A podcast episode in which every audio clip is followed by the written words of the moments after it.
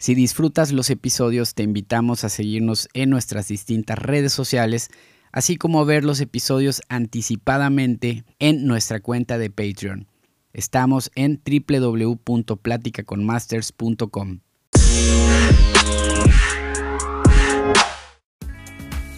En este episodio estoy totalmente feliz, estoy muy emocionado, ya que la semana pasada tuve la oportunidad de entrevistar a un amigo justo antes de uno de sus lanzamientos como productor con Salvador y el Unicornio. Felipe Ceballos es un multiinstrumentista y productor colombiano que actualmente toca en vivo y en estudio con la banda mexicana de rock alternativo Zoé.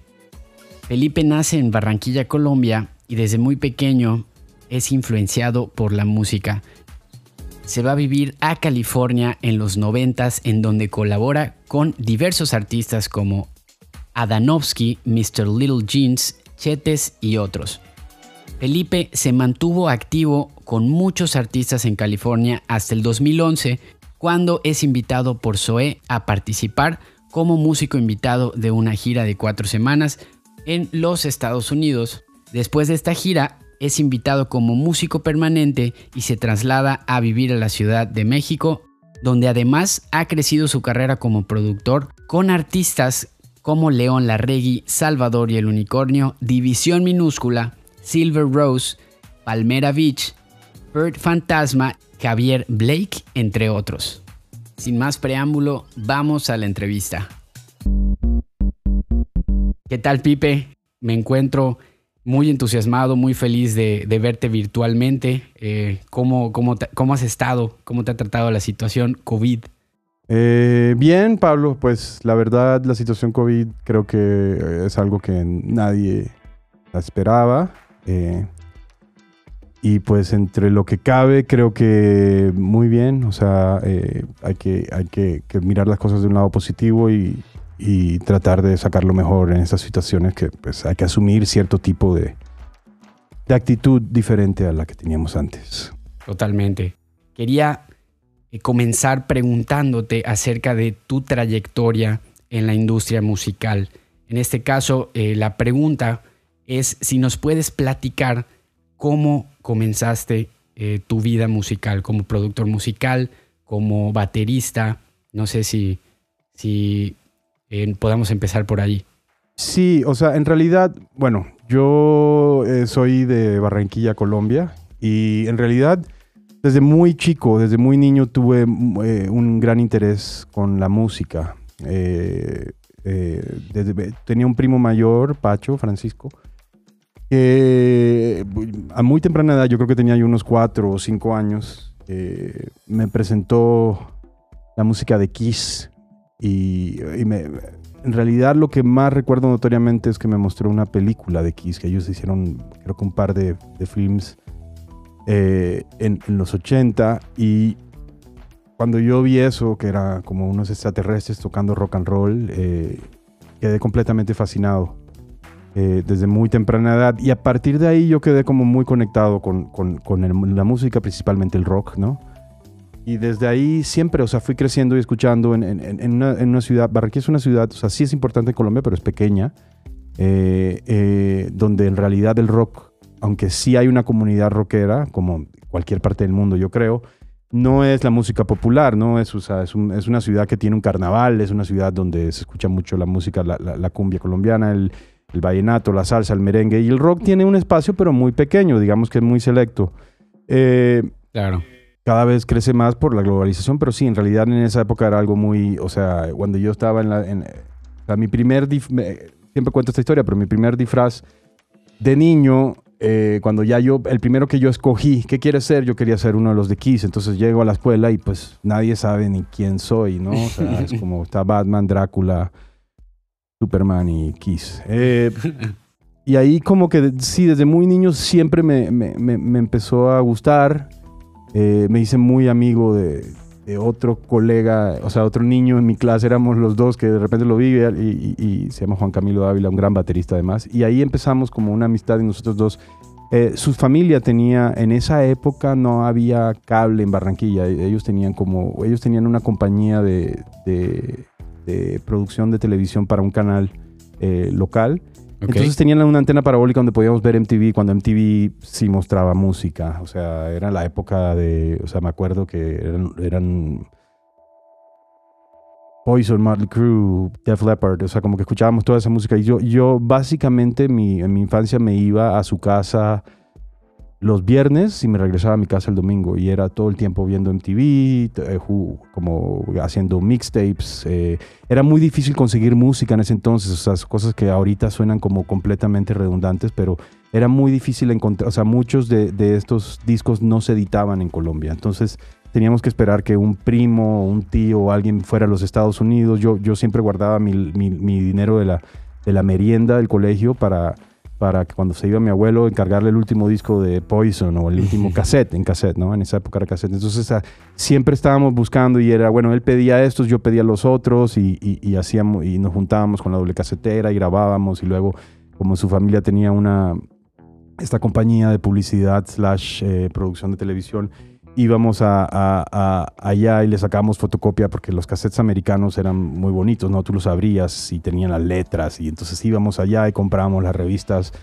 eh, Rip Magazine y todas estas y entonces hacíamos nuestras propias portadas, las forramos en, contact paper. Y, o sea, y la, razón por la cual cuento esto es porque él, básicamente, eh, nosotros de niños, él, él empezó a, agarrar una, una una eh, afición a la batería. O sea, él empezó a practicar batería. Él es un gran baterista. Empezó y empezó a practicar la batería. Y yo en esa época era como, iba a ser como cantante. O sea, pensaba yo que quería ser cantante, ¿no? Entonces, nos juntábamos y como que medio jugábamos a eso, ¿no? o sea, la batería hecha con una bola de fútbol y una mesa y una, o sea, como que ahí íbamos y yo cantaba y, y crecimos mucho en, en eso y eh, eh, luego yo reprobé un año en la escuela, él, siguió adelante.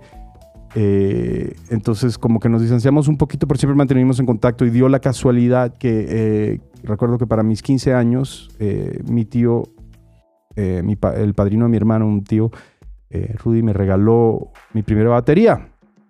Nosotros, como yo, como paralelamente separados, pero gracias a él agarré un interés. O sea, yo veía que él tocaba y yo también agarraba las baquetas y tocaba, ¿no? Y da la casualidad que el día que a mí me llega la batería, yo le marco y le digo, oye, Juanqui, ven, eh, es que si quieres venir a mi casa que me llegó la batería. Y me dice, no, Pipa, aquí me llegó la mía. O sea, nos llegó el mismo día. Son cosas de esas cosas como raras, místicas del mundo, ¿no? Eh, y ahí empecé a tocar batería. Eh, estudié mucho tiempo con un gran baterista colombiano llamado Einar Scaff. También tuve una gran influencia de, de, alguien que yo llamo mi padrino musical, que era un amigo de mi padre. un amigo de mi padre que se llama Eduardo Jalube, Mr. Ed, él, era como un rockero. De hecho, antes, años antes de esto, él, él tenía una banda donde tenían una, un cover de, de, Sweet Home eh, Alabama, y, pero lo hacían en español. Se llama, la cantaban Hola Barranquilla. Ok. Y, y yo participé en un, en un, en un, en un programa, un concurso local de, eh, de Telecaribe, que se llamaba el canal de, Barranquilla, y, la canté. Entonces el tipo me, apadrinó mucho, como que yo fui a su casa y luego en los ensayos para que la banda, la banda, ya sabes, la banda, la house band de ese programa se la aprendiera. Él llegó y les enseñó la rola y, canté. Y, bueno, eso fue antes, ¿no? Ya luego, cuando ya tengo la batería, empiezo a estudiar con Einar Scaff. Eh, con él muchos años. También es una persona a la cual le debo mucho porque aprendí mucho, me convertí, o sea, y es un es un, es un gran amigo hoy en día, o sea, ya la, relación obviamente pasó de profesor-alumno a, simplemente dos amigos. Él ha trabajado con Carlos Vives, eh, eh, eh, tiene un, grupo que se llama Distrito Especial, es, es, es, un gran, gran músico y él, él, él, con él estudié mucho una fusión que él, no sé si él la inventó, no creo que él la inventó, pero hasta cierto punto él, él me enseñó una especialidad que él tenía que era fusionar todos los ritmos estos colombianos a la batería, porque estos ritmos colombianos, la cumbia colombiana, o sea, el vallenato y todo esto, normalmente no, hoy en día sí tienen baterista, pero eh, antes no había eso, o sea, eran tambores típicos, tambora, shakers, güero, güiro, perdón, o sea, era como todo otra cosa, y él las transcribía, mm, las adaptaba a la batería, entonces como un el, tipo tiene un sabor increíble, o sea, es como... Yo he visto millones de bateristas tocar ese tipo de ritmos en la batería y aunque hay unos muy buenos, nunca he escuchado a alguien que lo haga, eh, ¿cómo se diría? Shake, que lo haga, que lo haga, o sea, el, groove que tiene es impresionante. O sea, tú llegas y, empieza a tocarte él una cumbia y como que de repente tú te encuentras como medio moviéndote, ¿no? Claro. Eh, entonces tuve mucho la fortuna de estudiar con él eso, eh, que me ayudó mucho a ver eh, la batería menos de una forma cuadrada, sino más bien como una forma... yo lo veo mucho como el huevo, o sea, y esto es una metáfora que aprendí de otro amigo, que es que el ritmo se mueve como no, no circularmente, tampoco cuadradamente, sino como un huevo. Si pones a rodar un huevo, o sea, tiene como un tipo de, de, movimiento. Y, y, luego me doy cuenta que ese es como el tipo de, de groove que, que, el cual me gusta más o tratar de llegar a ser, obviamente no para todo, pero para ciertas cosas después de, de, de, de estudiar con él muchos años, yo me fui a San Francisco porque tuve la oportunidad de vivir con un tío abuelo que me dejó vivir con él y, ahí estudié en el, San Francisco State University, eh, donde eh, estudié una carrera técnica donde estudié muchas leyes de música, o sea, era una carrera técnica que se llamaba Music Recording Industry, entonces dabas como muchos temas de la industria. Estamos hablando de esto en el año 2000, no, en realidad 99. 99 a 2000 empecé. Ok. Fue muy curioso porque en ese, en ese año yo estudié, o sea, cuando yo estaba estudiando leyes de música, apenas estaba pasando lo de Napster. No sé si a ti te tocó vivir eso, pero, o sea, apenas estábamos viendo, no sabíamos, o sea, es un gran punto es, un, es, es, como un round point ahí. Ahí da la vuelta para. No sabíamos para dónde iba a ir, ¿no? Habían seis calles. O sea, era el momento donde empezaba el file sharing digital. Entonces estás dando leyes de música y, y, es como, hay una, un programa nuevo en el internet donde los chicos están compartiendo archivos de música. ¿Qué? ¿Qué me hablas? O sea, no, ¿me entiendes? Y empezó toda la, la, pelea, la litigación sobre ese tema y Lars Ulrich de Metallica peleando y ya, o sea, todo este cuento donde empezaba este, este cambio. En realidad, si te pones a pensar, es como la semilla de lo que, de la forma como consumimos música hoy, es ese. Claro. Eh, y no sabíamos, o sea, todavía el CD era muy importante. Eh, bueno, era lo más importante. Entonces, eh, estudié esa carrera y paralelamente tomé clases con un gran baterista también, eh, que también terminamos siendo muy, muy, muy amigos. Él, se llama Gigi Gonaway, que él tiene una trayectoria, ha tocado con Anita Franklin, fue baterista de Mariah Carey por diez tantos más años. y es una persona que también estimo mucho y quiero mucho, que también me dio mucho, me enseñó mucho en, cuanto a la batería y digamos que él sí me ayudó a tratar de aprender a ser un poco más preciso. Yo tengo como un... Mi estilo, ¿no? Cada baterista tiene su, estilo y él como que me ayudó un poco a, también poder tratar de poder conseguir algo más cuadrado y más straight para ser un poco más versátil y creo que, aprendí mucho de él también eh, en, en, ese estilo. Eh, Ahí, eh, pues digamos que ahí eh, tuve muchísimas bandas en San Francisco, California, toqué eh, varias cosas, terminé mi carrera y empecé a trabajar, o sea, primero fui un intern en, en, Universal Music, porque también, o sea, paralelamente a mi carrera de músico, yo trabajé en la industria de la música, o todavía trabajo, ahorita tengo el sello Discos Panorama, o sea, como que sigo haciendo cosas relacionadas con la industria. Trabajé en Universal Music, luego me fui a trabajar con Warner Music Group. Ahí tuve varios años. Después ahí me fui a EMI. Eh, después también trabajé. Sí, entonces fui pasando por varios eh, sellos y a la vez tratando de trabajar paralelamente mi, mi música. De, de, San Francisco me fui a Los Ángeles. Ahí también toqué con una cantidad de bandas. Ahí me enfoqué mucho.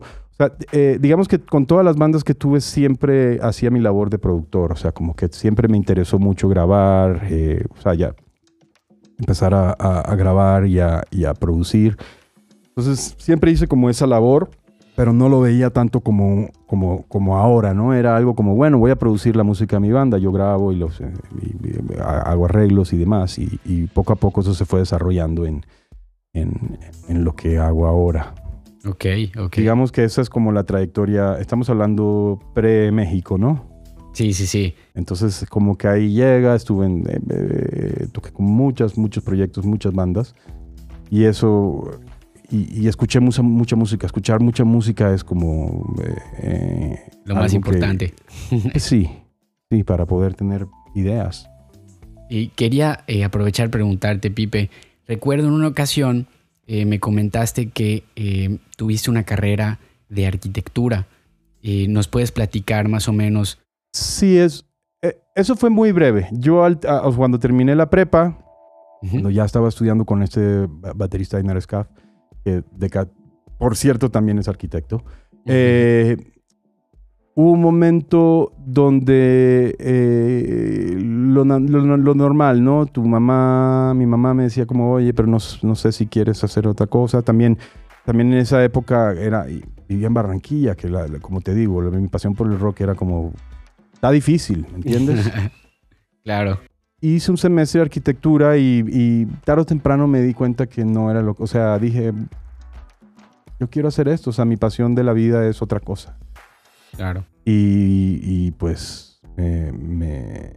Seguiste, seguiste aventé, tu como- instinto. Como, dicen, no, dije, voy a hacer exacto. Voy a hacer esto. Voy a tomar la oportunidad de, de irme a, a- a ver si me voy a, San Fran- a los Estados Unidos, a San Francisco y, y ver si, si allá pues, se me abren otras puertas o ver de qué manera podemos eh, lograr esto. Eh, antes de, de llegar a la Ciudad de México, eh, estuviste un tiempo en California. Correcto. 15 años. ¿Y qué te llevó eh, a parar en la Ciudad de México? Bueno, es una historia un poco, también tiene como varios puntos. Eh, cuando, cuando yo estaba trabajando en, el, en, el, en, en Warner, hubo, fui una vez, estoy contando como al principio, donde recuerdo la semilla donde empieza el camino, ¿no?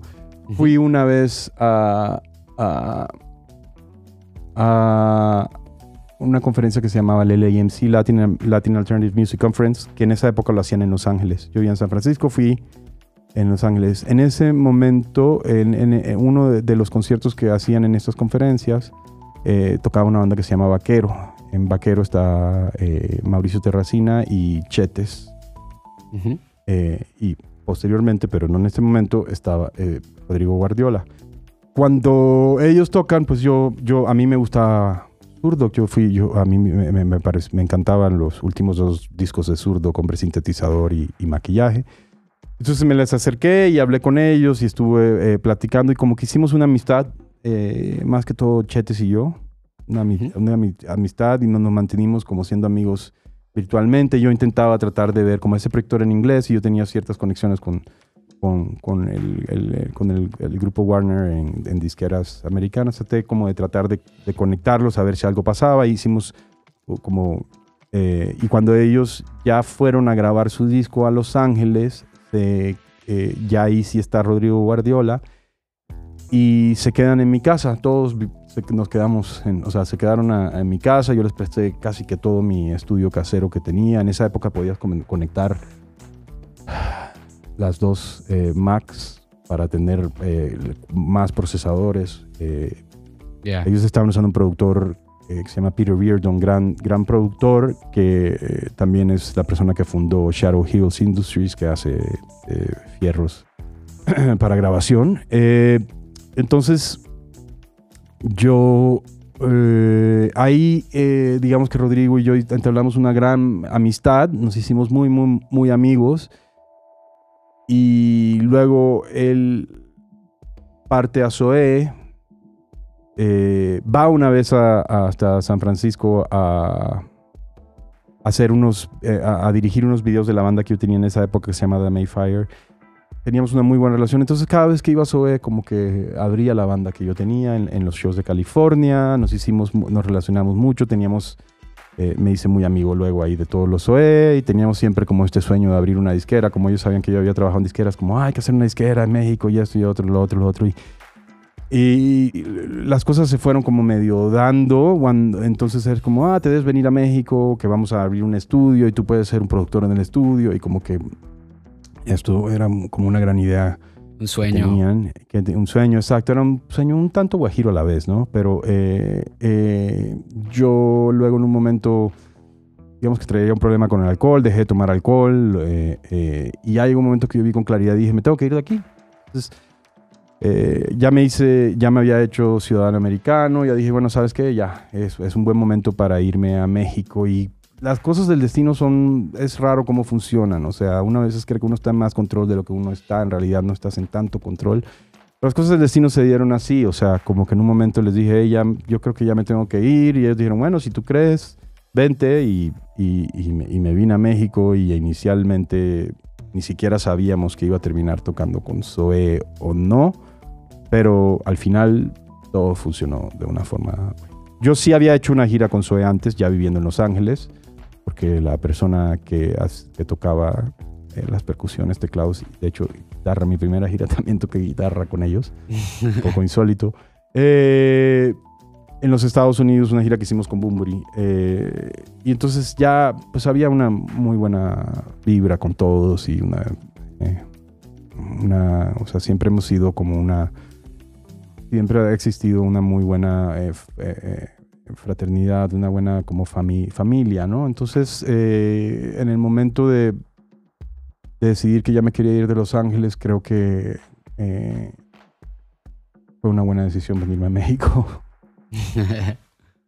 y justo tocando el tema de barreras, ¿no? Hay una pregunta que, me gusta mucho hacer, la cual es, existen muchísimos problemas eh, externos y problemas internos, ¿no? Eh, a lo mejor la pregunta es cómo superaste esos problemas, cómo, em, cómo viste, no sé, un objetivo, ya no quiero pertenecer a esto, ya no quiero hacer esto.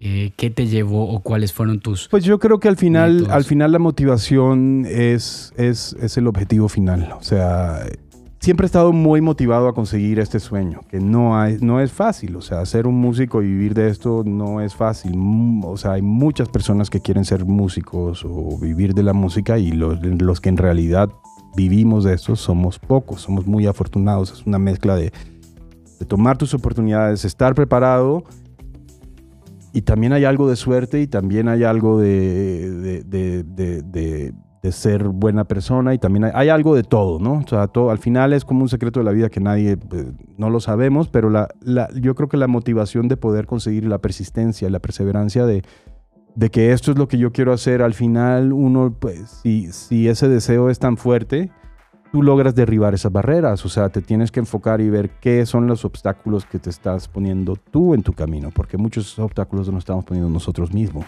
Entonces, cuáles son los obstáculos que nosotros nos estamos poniendo. Definitivamente. Y, creo que en, en, buena hora, en buen tiempo, tú te vas dando cuenta de, bueno, esto no, esto sí, y, está bien regarla, está bien equivocarse, o sea, de las equivoca o sea, cuando te equivocas, si aprendes, entonces, eh, o sea, de, de, todo puedes aprender y de todo puedes darle un, un giro positivo en tu vida. Entonces, eh, de esa forma, creo que poco a poco es donde uno va llegando donde tiene que llegar. Claro. Relacionado a este tema, eh, tu inspiración, ¿qué te inspira a ser productor musical? ¿Qué te inspira a hacer lo que haces? Una buena canción. Ok. Las canciones, las canciones, o sea, digo, lo primero y lo más importante es una buena canción. Al final del día, al final del día esa es la razón por la cual escucho música, esa es la razón, o sea, escuché alguna vez algo que me encantó y listo y lo que te encantó y te llamó la atención es una melodía, una letra, una, algo que te conectó contigo, una energía, ¿no? Todo, no sé de qué manera describirlo. Pero al final es una buena canción, o sea, cuando estoy produciendo al final es eso, o sea, a ver esta canción. Y un segundo paso es también siempre muy interesante ver cómo tratas de, identificar y encontrar una voz para el artista, o sea, un, sentido único, algo que ellos... Eh, los identifique. O sea, que, está muy difícil ser único, está muy difícil ser individual hoy en día porque ya existe tanto. son 12 notas. Claro. El instrumento tiene 12 notas, entonces todos los órdenes y combinaciones de esas ya se hicieron. Eh, entonces es como... Ah, ahí viene la segunda parte, ¿no? Después de la canción es cómo hacemos sonidos interesantes, cómo hacemos mezclas de influencias nuevas, cómo hacemos este, este, este, este, este arroz combinado nuevo, ¿no? Con qué ingredientes podemos fusionar. Entonces eso también es una parte muy inspirante. Tú como productor, ¿cómo te, cómo te fijas o cómo te das cuenta que un artista es único? Es que no necesariamente tiene, o sea, bueno, a veces sí te das cuenta que escuchas a alguien y te dices, bueno, esta persona está increíble, o sea, eh, y, a veces, eh, a veces con el artista estás tratando de ver cómo le encuentras la voz, o sea, entre los dos. Eh, a veces no sale tan diferente, a veces sí, a veces, o sea, es como ver por dónde, porque al final también tiene que ser algo que el artista se sienta cómodo, o sea, yo no, no, no, se trata de, reinventar a alguien y hacerlo sentir incómodo, se trata de, a ver, de combinar ideas y tratar de agarrarles ese camino y que ellos estén contentos con lo que estén haciendo y a la vez que se sienta algo que no... Eh, que, sea fresco, ¿no? La idea sí me, sí me gusta como eso de fresco. Creo que vivimos en una era donde, em, donde muchas veces los artistas quieren, o sea, muchas veces, en muchos casos sentimos que muchas cosas quieren sonar a, algo, a lo que está sonando ahora. Claro. Y para mí es muy importante no sonar a lo que está sonando ahora. Sí puedes agarrar, sí hay una parte que naturalmente sale de fresca, pero no se nos olvide que, que ese sonido de ahora viene porque alguien trató de hacer las cosas diferente. Claro. Eh, eh, ¿Entiendes? Y, por diferente, créeme que no es tan diferente. O sea, es como. Como eh, siempre me encanta decir, después de los Beatles ya quedamos, ¿qué, vas a inventar? O sea, hicieron todo. entonces, pero sí, o sea, sí ver que, que, que ¿entiendes? Tratar de hacer un sonido de batería diferente, tratar de hacer un eh, sonidos de guitarras interesantes, o sea, ver qué, qué, qué, es lo que puedes hacer, procesarlos de manera interesante. Hay tantas herramientas hoy en día, tantas, tantas, tantas, tantas, tantos recursos, eh, que, o sea, son casi que infinitos los recursos que hay. Entonces, es cuestión de, saber qué herramientas utilizar. Pues no, porque al final no, ni siquiera nadie sabe nada. O sea, al final es, es, no hay, no hay eh, correcto o incorrecto en esto. Claro. Es de, o sea, no hay de que, bueno, pues voy a pasar la batería por un Leslie. Ok. O sea, todo se vale. Todo se vale. Y si, o sea, y puede sonar horrible o puede sonar increíble, no sabemos. Claro. Eh, actualmente, Pipe, ¿tienes algún proyecto en camino eh, objetivo? Eh, me gustaría enfocarlo al tema de música, ¿no? Ya sea a corto, mediano o a largo plazo, algún artista con el que estés trabajando. Bueno, justo ahorita acabamos de, este, acabamos de terminar el, disco nuevo de Salvador y el Unicornio. es el, nuevo disco. De hecho, la, el primer sencillo sale el próximo miércoles. Eh, y ya, o sea, es, es, un proyecto al cual estimo mucho y quiero mucho porque eh, además de que es un amigo personal, es un proyecto que también agarré en pañales y, y hicimos el primero juntos. Fue un disco muy bonito, tú has tocado con él. Eh, entonces es, un proyecto al cual le tengo mucho cariño y mucha fe porque también, porque me gusta, porque me parece que es alguien que tiene su propio estilo, con que puede tener influencias de diferentes cosas. Es alguien que tiene su propio estilo y que es él y que es naturalmente él, no está tratando de ser otra persona. Entonces es, un proyecto muy bonito, es, un proyecto que además eh, hemos crecido juntos. Entonces, eh, es un proyecto al cual, al cual le tengo mucho cariño. También terminé hace poco un disco de Javier Blake, que ya salió un, sencillo, y también fue un proyecto súper bonito y súper increíble de hacer. Con él entablé una, una, muy buena relación, somos muy amigos, nos las pasamos muy bien juntos. Eh, eh, y es como un caso completamente diferente porque es un artista que ya tiene trayectoria, ya ha hecho eh, muchos discos con su banda anterior, pero a la vez es su primer disco como solista. Entonces, eh, también fue un disco muy divertido de hacer. Eh, en estos momentos estoy trabajando con unos chavitos que se llaman Palmera Beach, que están increíbles. Son dos hermanos jóvenes que componen increíble y tienen una vibra fantástica. O sea, me encanta trabajar con ellos porque me da eh, como nueva vida, ¿no? Como ver, ver una generación ahí sí notablemente menor y, que, y que sean tan musicales y que, y, que, y que te das cuenta que la edad no importa porque puedes conectar tanto con ellos que, al final eh, eh, el, resultado es muy, muy bonito, muy único, muy, muy divertido.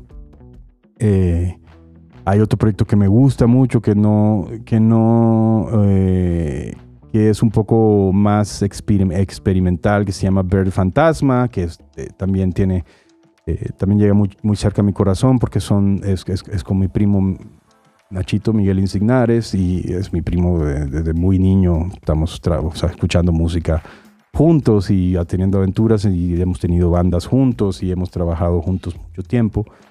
Y, y, y, y es bueno, y me encanta porque es un proyecto completamente eh, o sea, más eh, cero ambición comercial, diríamos. O sea, es más como vamos a hacer lo que nos gusta ya. Eh, y está muy, muy, muy divertido hacer. Con ellos han salido unos, tres temas, siguen saliendo bajo discos Panorama y, la idea, y, eso es otro proyecto que también me entusiasma mucho poder hacer un segundo álbum. Él, él, vive en Estados Unidos, entonces posiblemente el próximo año podamos llegar a eso. ¿Cuáles serían tres personas, en este caso pueden ser en el tema musical, en el tema, no sé si, si arquitectónico, a lo mejor y no, pero tres personas a las cuales admires. Pues mira, es una pregunta como, como, como, difícil de contestar directamente, pero te puedo decir que en diferentes etapas de mi vida he tenido diferentes tipos de influencia. Ok. Eh, algo cero relacionado a la música, por ejemplo, desde niño y, luego creciendo como adulto tuve mucho, mucha inspiración bajo un personaje que se llamaba Mr. T, el señor T, que salían los magníficos. Y, por qué? Porque era una persona afroamericana que, se encargaba de dar un mensaje positivo hacia los niños y hacia la, hacia la, juventud, ¿no? Entonces eso siempre me marcó, siempre me gustó mucho y, y a la vez hay algo chistoso, pero también hay algo eh, bastante inspiracional. O sea, eh, creo que es alguien, creo que es una de las cosas que a mí me, inspiró de niño eh, y de adulto. Soy muy admirador de un productor que se llama John Bryan, que hace música para, que básicamente ahora nada más hace música para cine, pero hizo varios discos muy interesantes, es un gran músico. ¿Qué más? No sabría qué más, o sea, creo que Digo, hay, hay, hay, muchas cosas que te inspiran día a día y no, no necesariamente tiene que ser una persona o algo. también. Eh, pero sí, o sea, creo que también. Eh, ¿Quién sería la tercera? A ver. Eh, pues mi padre, creo que de mi papá aprendí mucho. De mi padre, cuando estaba vivo, aprendí mucho. Era una persona que también creo que de él saqué la perseverancia, el, el trabajo, el eh, de él recibí mucho eso, ¿no? O sea, como que me di cuenta que me enseñó mucho, me enseñó pues, que en la vida hay obstáculos y que uno, pues mientras uno siga dándole, uno los puede, los puede vencer. Y, a pesar de que lo perdí a temprana edad, o sea, sí es algo como, sí es una persona que pues me inspiró mucho para el resto de mi vida. Wow. ¿Algún libro favorito? ¿Algún título que te haya gustado mucho, te haya marcado la vida, que lo recomiendes mucho. Más música. bueno, mucho sí leo cosas de música, autobiografía. La autobiografía de Neil Young me encantó, me leí varias, varias autobiografías que, he leído. Pero de niño leí un libro que se llama Ami, el niño de las estrellas. Eh, y creo que fue un libro que también me, me, formó un poco la persona que soy, la sensibilidad de hacer ciertas cosas y seguir tu intuición y demás, como que eso es algo que, naturalmente eh, aprendí, pero creo que ese libro empujó un poco en mí a, unos 13, 14 años cuando lo leí, algo así, no recuerdo bien. Ya para finalizar, tenemos aquí unas tres preguntas que, bueno, esta es, lo que se te ocurra, no necesariamente eh, pues se pueden extender, ¿no? La primera es, ¿tú crees en el destino? Sí. Sí, sí creo en el destino. Ok. eh, algún tema de meditación, ejercicio o tema eh, en el que puedas, ya sea ejercicio físicamente, ya sea ejercicio eh, mental, en este caso meditación. Al final, mente sana, cuerpo sano. O sea, al final en que tú, o sea, lo que tengas que hacer, el todo lo que mencionas va a ayudar. La meditación ayuda, el ejercicio físico ayuda. Eh, la, comida, esto lo aprendí de ti. La, con la comida, pues eres lo que comes. O sea, claramente date cuenta que eres lo que comes. Entonces, comes, si comes mal, vas a estar, te vas a sentir mal. Eh, eh, sí, o sea, todo, todo lo que puedas ayudar en tu cuerpo, el balance, es, es completamente es completamente importante. Sí, muy importante. Y eh, algún, imaginándote que tienes 18 años, algún consejo que te des a ti mismo. Eh, yo creo que el, pues el único que me daría a mí mismo es eso, sigue, sigue trabajando por lo que quieres. O sea, al final, eh, creo que ya te lo he dicho a ti, el, pues el, buen trabajo da más trabajo y da resultados. O sea, y, el, y, el, ser una persona, creo que también, o sea, ser buena persona, o sea, al final tratar de ser, de, de, ser, de ser buena persona, o sea, todos obviamente en algún momento hemos hecho alguna cosa de la cual no estamos orgullosos, o todos se vale equivocarse, se vale todo, pero también de esas experiencias aprender y reconocer y saber qué son las cosas eh, son, que son buenas y ser buenos los unos a los otros, al final somos todos parte de algo mucho más grande, no somos individuales como muchos creemos. Entonces, eh, creo que eso es, es, muy importante. No, no pudo estar mejor tu respuesta. y eh, Pipe, ¿dónde podemos encontrarte? Eh, ¿Redes sociales? Sí, en redes sociales Creo que aparezco como Pipe Ceballos en la mayoría.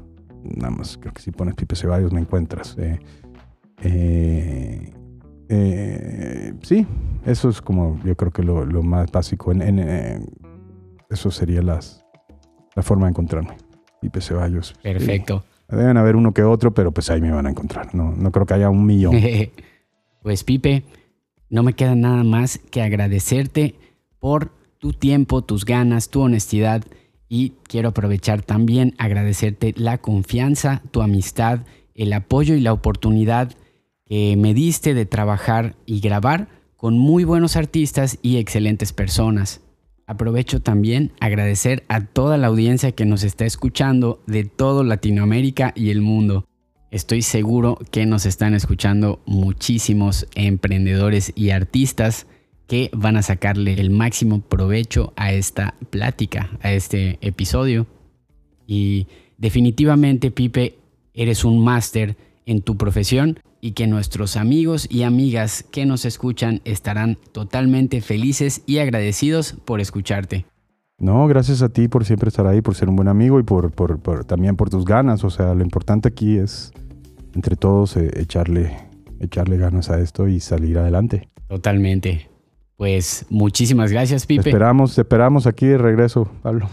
Apenas se nos, apenas termine este, esta situación, ¿no? claro, aquí te esperamos. Ya queremos que acabe, Dios mío. Pronto, pronto. Pues mira, como siempre digo, no hay mal que por bien no venga. Al final creo que fue, eh, te tocó ir, te pasó y mira, estás en un buen lugar durante esto, ¿no? Exacto. Eh, creo que no, creo que hubiera sido un poco más difícil estando acá. Así que tómalo, tómalo por el lado amable. Exacto, a su tiempo y, bueno, eh, esperamos escuchar eh, tus siguientes discos, tu siguiente música. Entonces estamos atentos. Muchas gracias. Ese fue el episodio con Pipe Ceballos, un gran amigo, un gran productor, una excelente persona y si todavía no has escuchado su música, te recomiendo ir en este momento. Espero le hayas sacado el máximo provecho a esta plática. Te invito a seguirnos en nuestras redes sociales como Plática con Masters y también nos puedes encontrar en nuestro sitio web www.platicaconmasters.com. www.platicaconmasters.com.